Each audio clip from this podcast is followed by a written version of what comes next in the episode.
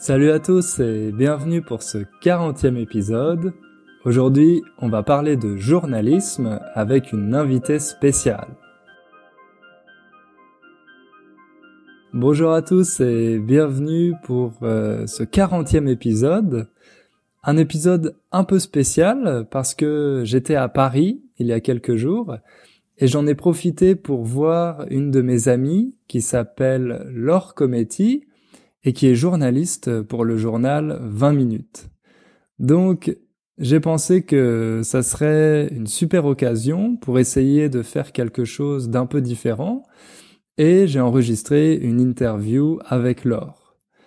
Dans cette interview, elle nous parle de son métier de journaliste, donc je pense que vous allez apprendre plein de choses intéressantes. Bon, je vous préviens que c'est un épisode plus difficile que d'habitude parce que on parle de façon totalement normale, sans faire d'efforts particuliers, surtout l'or. Donc vous allez voir que c'est plus rapide que quand je fais un épisode en solo. Et il y a beaucoup d'expressions que peut-être euh, vous ne connaîtrez pas. Donc, comme d'habitude, vous allez trouver la transcription de l'épisode sur mon site et sur la transcription, je vous explique euh, les différentes expressions qui sont utilisées et je pense que ça va être l'occasion pour vous euh, d'apprendre plein de nouvelles choses. Donc voilà, sans plus attendre, euh, je vais vous faire écouter cette interview et on se retrouve à la fin pour la conclusion.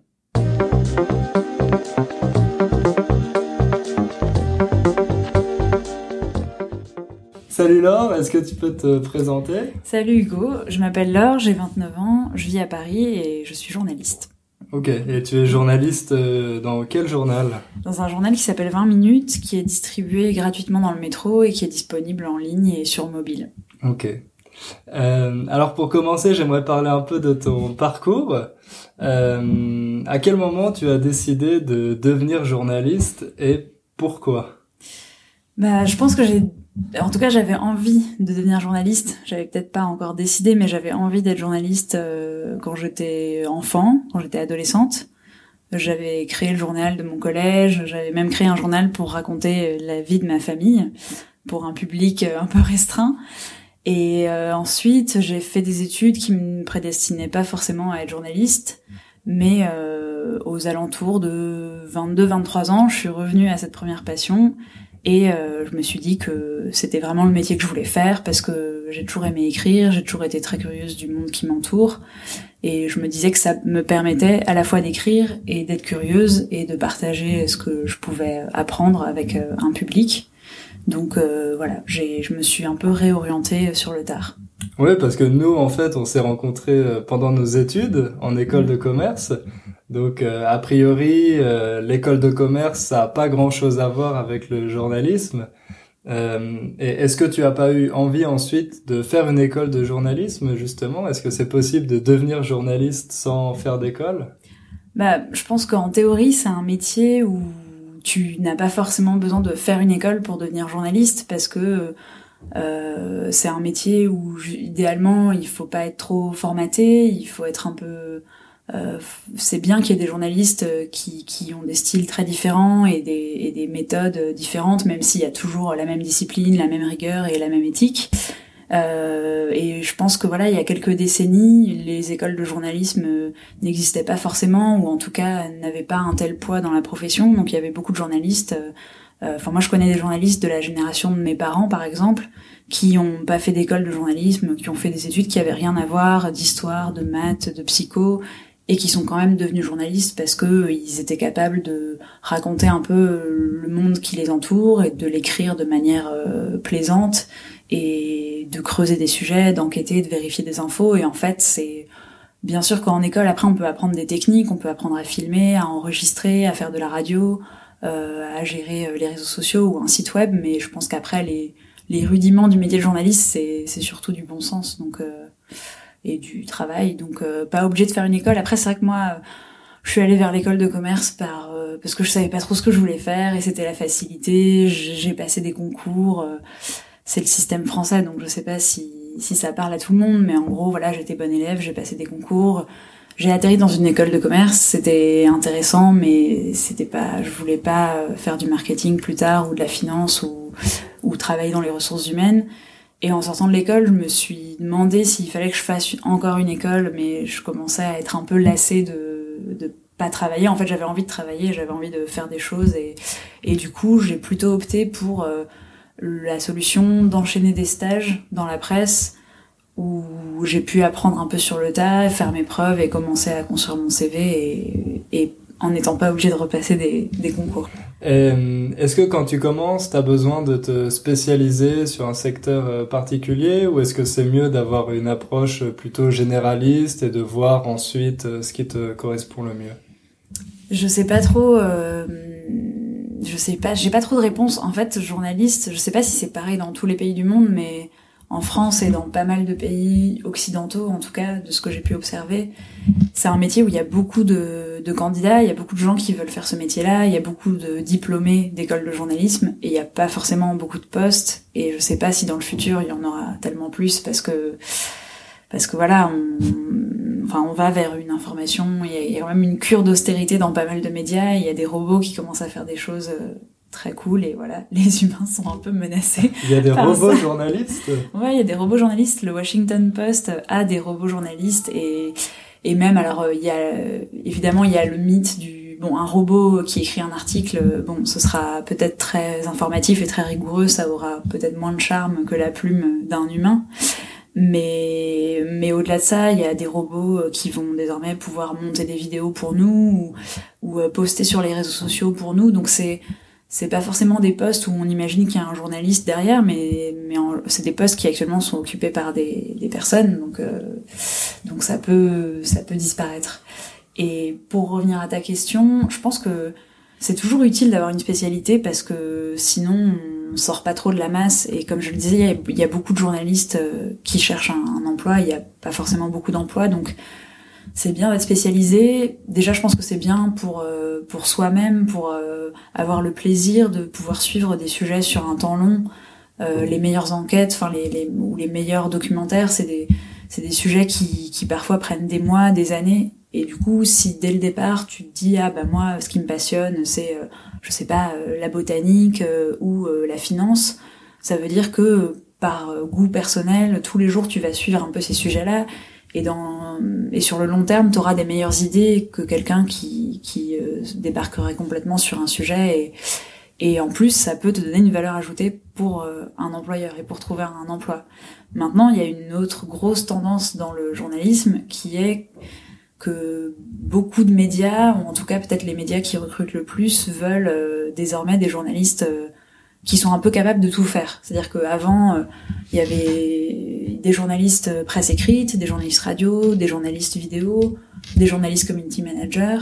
Et en fait, maintenant, de plus en plus, on, on demande à un journaliste de pouvoir un peu tout faire. C'est-à-dire, euh, quand, quand moi, quand je pars faire un reportage, on me dit ah bah ce serait enfin tu vas faire un article c'est super mais alors ce serait bien que tu prennes aussi des photos pour l'illustrer. Si tu peux faire une vidéo c'est encore mieux. Et puis si tu peux faire un Facebook Live ou un Periscope euh, génial. Sauf que du coup c'est vrai que c'est alors c'est un plus, ça veut dire que les gens sont de plus en plus formés, de plus en plus polyvalents, mais après bon, c'est ça veut dire que enfin c'est rare d'avoir quelqu'un qui est euh, excellent euh, caméraman et qui a une excellente plume ou enfin voilà, c'est un peu plus contraignant quoi.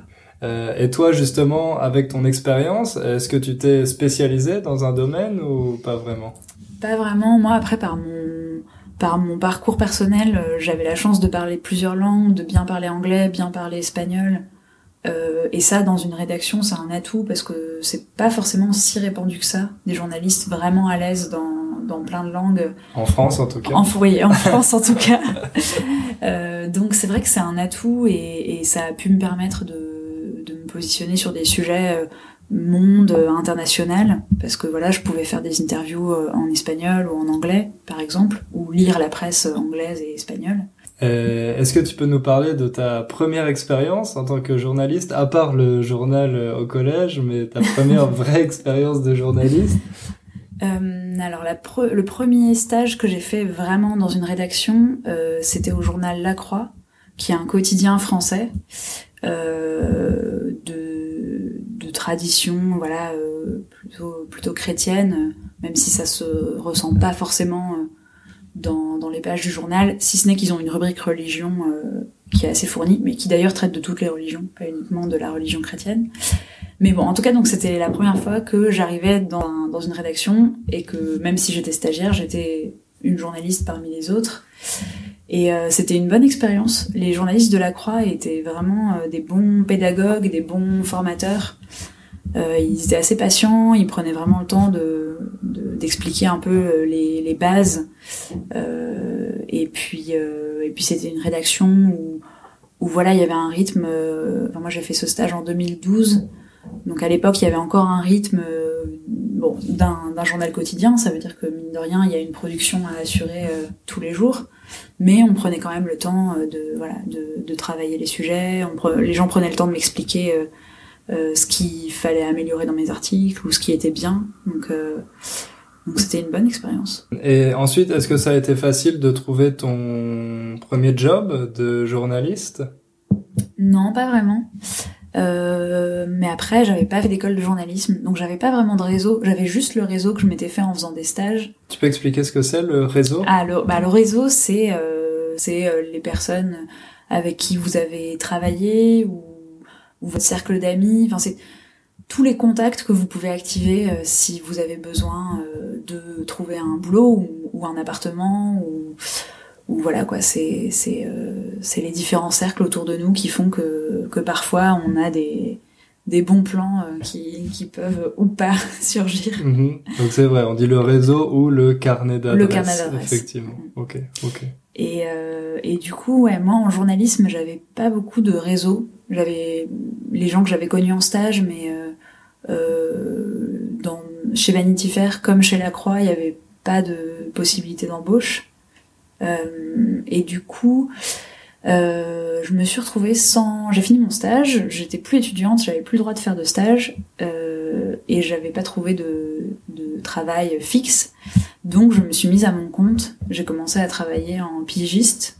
Donc un pigiste, c'est un journaliste freelance qui, qui travaille tout seul et puis qui contacte euh, différents médias pour leur vendre des sujets et et, et il écrit des Pige. Et il écrit des piges, ouais, mhm. qui est, euh, je sais pas d'où ça vient d'ailleurs étymologiquement, mais il faudrait qu'on regarde. Et il écrit des piges, donc euh, une pige, ça peut être un article, un reportage, euh, une chronique. Euh, c'est voilà, le terme pige regroupe des, des formats assez variés.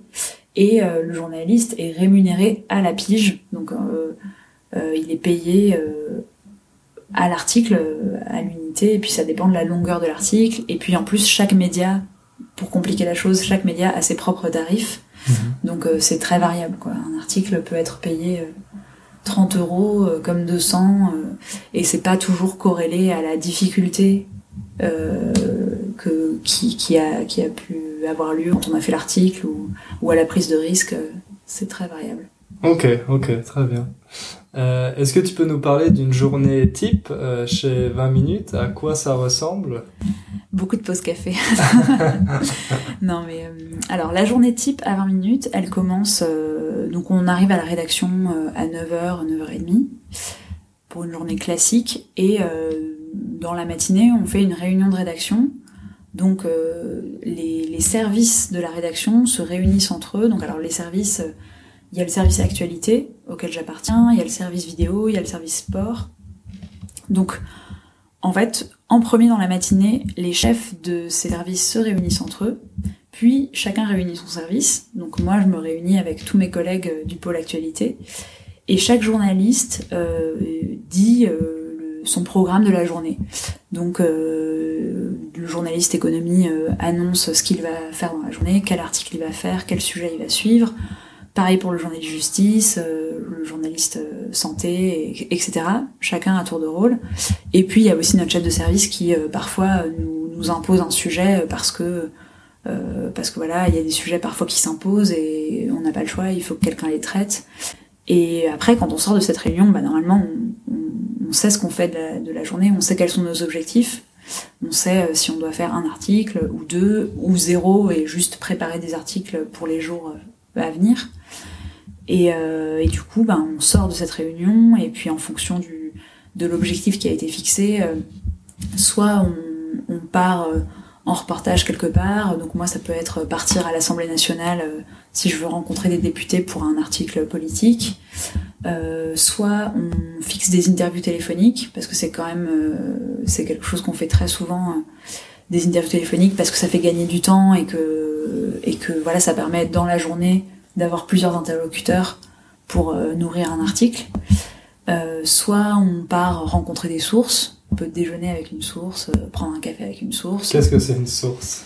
Euh, Une source, c'est, euh, c'est bon, en vrai, le terme paraît un peu mystérieux, mais une source, c'est c'est quelqu'un qui est utile aux journalistes parce que c'est quelqu'un qui a des informations sur un sujet qui intéresse le journaliste. Et, et du coup, c'est une personne que le journaliste essaye de rencontrer régulièrement ou d'avoir au téléphone régulièrement pour pour être euh, au top de l'actualité euh, sur des dossiers. Donc, par exemple, pour un, journaliste euh, justice, une source, ça peut être un avocat ou, ou quelqu'un qui porte plainte, ou ça peut être des, des syndicats de magistrats. Il y a des sources qui sont anonymes, il y en a qui sont pas anonymes. donc, une source, c'est, en gros, c'est une personne qu'un journaliste a, a régulièrement au téléphone ou des conversations avec et ça lui permet de, de faire des articles avec des infos de première main.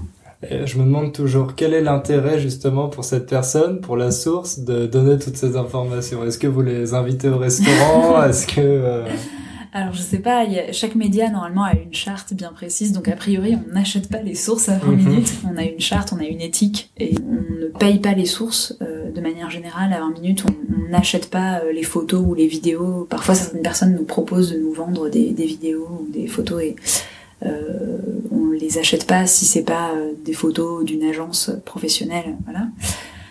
Donc non, nos sources, bah, leur intérêt, il peut être, en fait, c'est très variable.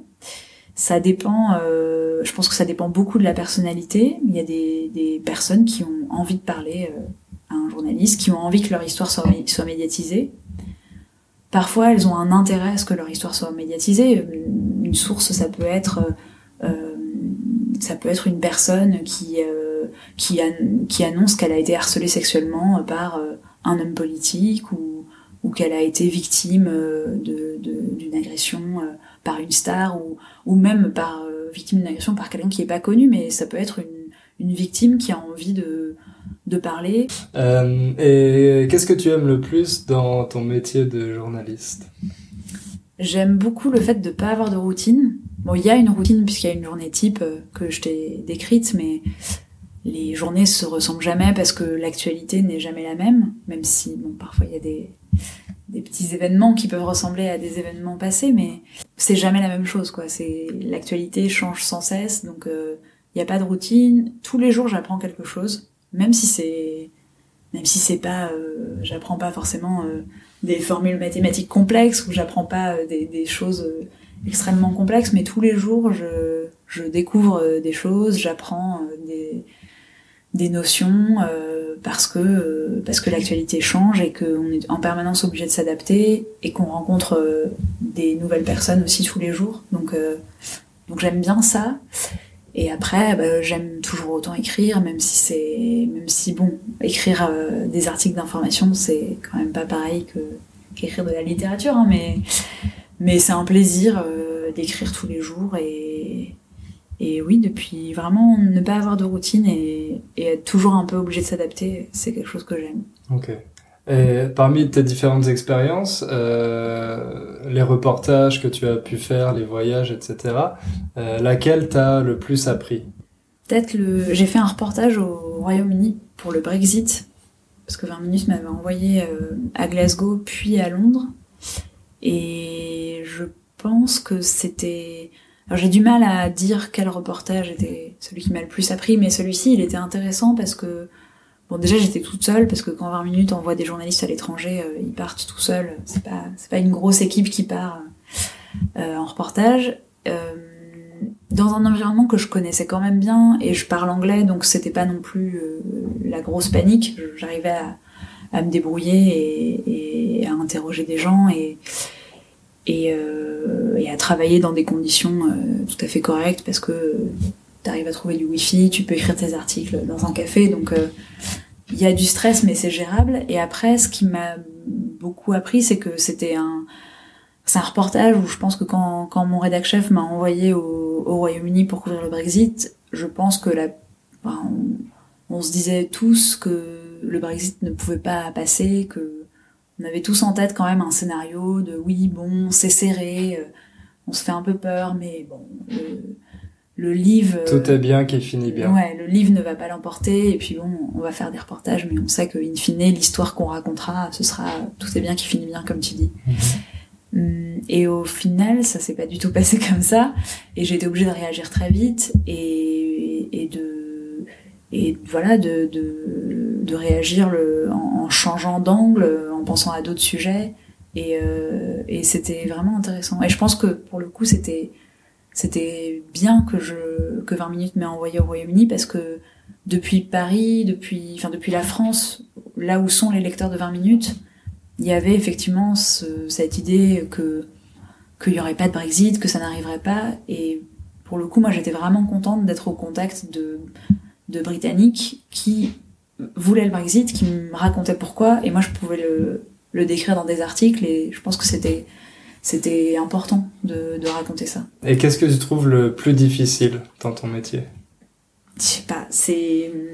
La pression quotidienne euh, je pense que les difficultés sont découlent beaucoup de euh, du média. Euh, enfin, je pense que les, les, difficultés varient en fonction du média dans lequel euh, le journaliste travaille et de ce qu'on attend de lui.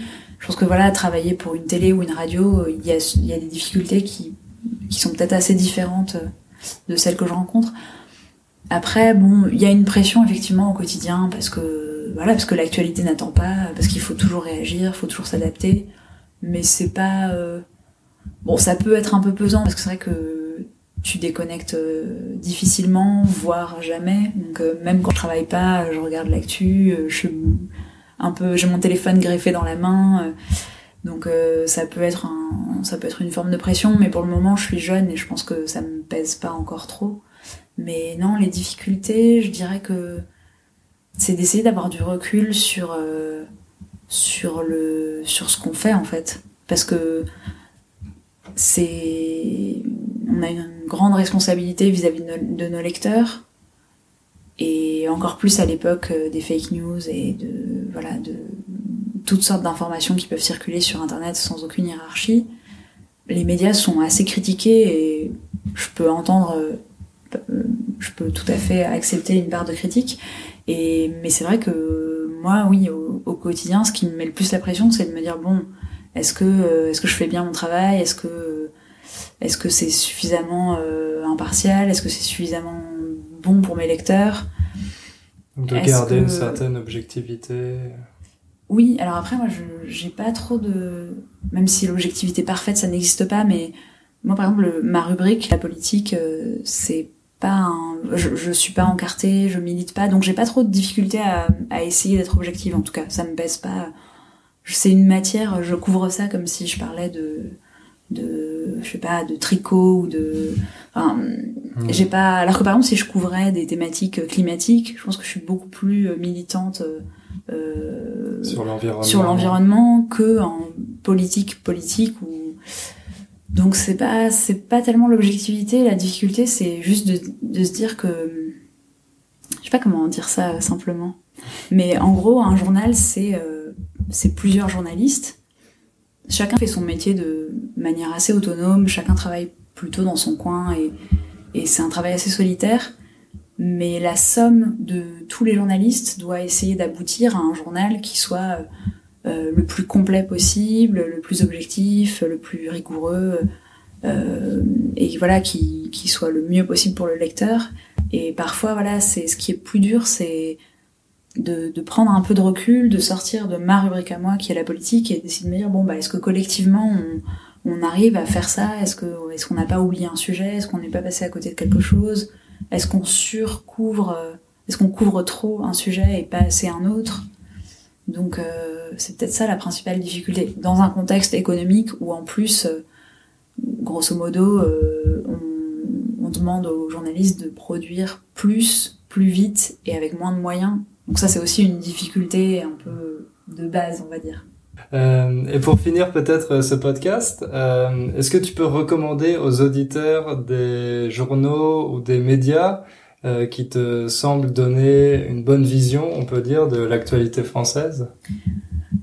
Alors, il y a les. Bah, je pense que quand on s'intéresse à l'actualité française, il faut il faut lire les les incontournables. Il y a Le Monde, donc le quotidien. Dans les quotidiens, il y a Le Monde, euh, pondéré avec euh, Le Figaro et Libération, c'est pas mal pour avoir un journal de gauche, un journal de droite. Et... Donc lequel est... Alors Le Figaro donc plutôt à droite et Libération plutôt à gauche. Euh, Libération en plus ils font des belles unes, donc la, la première page du journal est, est, toujours très travaillée avec des belles photos et des titres où il y a souvent des jeux de mots ou des doubles sens. Donc si vous apprenez le français, ça peut être rigolo de vous tester sur ces titres-là. après en radio, bah, il y a les radios publiques, euh, Radio France, France Inter, France Culture. Il euh, y a un site que j'aime bien et que je trouve assez intéressant parce que euh, il, donne à voir euh, des, situations que les grands médias euh, couvrent peut-être un peu moins. Et c'est le, le, site Street Press, je vais y arriver, euh, qui parle pas mal, pas uniquement, mais qui parle voilà des banlieues ou de culture urbaine, euh, de petits courants politiques aussi, donc c'est-à-dire pas forcément que les gros partis, mais aussi euh, des petits partis ou des petits syndicats. Donc euh, c'est assez intéressant. Enfin, ça raconte une France que vous verrez peut-être pas au journal télévisé ou en première page du Monde, mais mais si vous vous intéressez à ce qui se passe dans, dans les villes françaises et dans les banlieues, c'est pas mal. Euh, Moi, il y a un média que j'aime bien recommander aussi à mes élèves qui s'appelle euh, Brut. Ah oui. Qu'est-ce que tu bah, en penses? C'est pas mal parce que c'est sous-titré, donc. Euh... Mais mhm. maintenant, tout le monde les copie. Mhm, c'est vrai, c'est vrai. Euh, Brut, euh, mais c'est c'est rigolo Brut parce que il y a, je sais plus quand ça a été créé, mais il y a deux ans, ils n'existaient pas et aujourd'hui, ils sont devenus un peu incontournables dans dans ce qui se fait en termes de journalisme vidéo. Ils ont complètement explosé et c'est assez fort ce qu'ils ont fait, je trouve, parce qu'ils ont été les premiers à faire de la vidéo pour le mobile, c'est-à-dire euh, format carré et avec les sous-titres, parce que quand on est sur nos mobiles, on, on peut pas toujours mettre le son, donc euh, c'est bien d'avoir le sous-titre. Et puis avec ce côté bah, brut, comme leur nom l'indique, c'est-à-dire le montage efficace, un peu un peu frais, un peu rigolo. Des sujets un peu décalés. Des sujets un peu décalés et euh, et je trouve, enfin ils ont complètement un peu disrupté le, journalisme vidéo, enfin rebattu les cartes. Et c'est assez fort. Et je suis curieuse de voir comment est-ce qu'ils vont comment est-ce qu'ils vont évoluer. Là, ils ont déjà beaucoup grossi, ils ont ils ont recruté. Euh, ils font de plus en plus de vidéos sur des sujets de plus en plus variés. Ils font des interviews. Donc euh, c'est vrai que c'est c'est vraiment bien. Maintenant, tout le monde les imite un petit peu aujourd'hui, donc peut-être que c'est à eux de de d'innover encore et de proposer encore des choses nouvelles parce que c'est vrai que Aujourd'hui, quand, quand j'ouvre ma, ma, timeline Facebook, j'ai beaucoup beaucoup de vidéos et, euh, et toutes ont un peu le style brut et parfois voilà ça, la, la, valeur ajoutée de brut, euh, on la sent moins, même s'ils ont été pionniers euh, là-dessus. C'est vrai, et en matière de stratégie de promotion aussi, ils ont surtout utilisé euh, Facebook en fait mm. et les réseaux sociaux et ils ont été très bons euh, à ce niveau-là. Uniquement, ils ont ils ont pas de site web en fait. Enfin, il y a un site web mais qui, qui diffuse euh, uniquement les vidéos et rien de plus donc c'est assez fort. Et le fondateur enfin l'un des fondateurs de Brut, Rémi Buisine, il avait commencé en faisant des Facebook Live, enfin non des périscopes de nuit debout à Paris. Mm-hmm. Donc je ne sais pas si les auditeurs non francophones. Qu'est-ce que c'était Nuit debout Nuit debout, c'était un peu notre euh, indignados, indignados à nous, quoi, pour les hispanophones et notre. Euh, non, je crois que c'est tout. Occupy Wall euh, Street. notre Occupy Wall Street français. Mhm. Il y a eu une période à la fin du quinquennat de François Hollande, du président Hollande, un moment où il y avait une forte contestation contre une loi de réforme du marché du travail et du code du travail français. Et euh, à Paris et dans d'autres villes de France, mais surtout à Paris, il y a eu des, des, personnes qui ont commencé à occuper euh, une place, la place de la République à Paris, et euh, qui faisaient des, des, débats, des assemblées générales, qui voulaient un peu réinventer la politique, réinventer la vie sociale. Et en fait, Rémi Buzine, il, il, est allé sur cette place où au début peu de médias mainstream allaient parce qu'au début tout le monde pensait que ça allait pas durer et, que c'était un peu un, un, truc marginal, un truc de hippie dans les premiers jours. Et lui, il était là, il filmait, et en fait, il, il a eu pas mal de succès. Et puis finalement, euh, de fil en aiguille, ça donne Brut ensuite. Qui Brut n'a pas grand chose à voir avec Nuit debout, mais mais il s'est fait connaître comme ça. Et, et maintenant, il est c'est rigolo. Je, je, le croise parfois quand je suis le président Emmanuel Macron. Il est là avec sa, son téléphone et je me suis un peu éloignée du sujet. ok, non, mais très bien, très bien, merci beaucoup. Euh, merci Hugo. Je pense qu'on va s'arrêter là. C'était vraiment très très intéressant. À mon avis, ça va passionner les auditeurs du podcast. Un peu plus difficile que d'habitude, mais euh, voilà, ça change. Un peu de diversité, beaucoup d'expressions que je vais essayer d'expliquer dans la transcription.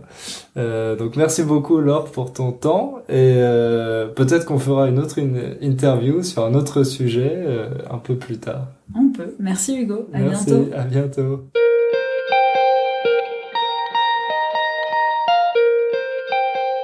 Voilà, c'était mon interview avec Laure Cometti du journal 20 minutes. J'espère que ça vous a plu. Euh, si vous voulez plus d'épisodes comme ça, n'hésitez pas à m'écrire et j'essaierai de faire d'autres interviews. J'ai plein d'autres amis qui ont des choses très intéressantes à raconter. Euh, et je vous rappelle que vous pouvez lire la transcription sur mon site euh, innerfrench.com pour avoir des explications de toutes les expressions qui étaient utilisées. Si vous avez des questions, n'hésitez pas à m'écrire. Et si vous voulez me soutenir, vous pouvez laisser une évaluation sur euh, iTunes ou sur Facebook. Ça me fera très plaisir. On se retrouve dans deux semaines pour un nouvel épisode. Et en attendant, n'oubliez pas de faire un peu de français tous les jours. À bientôt!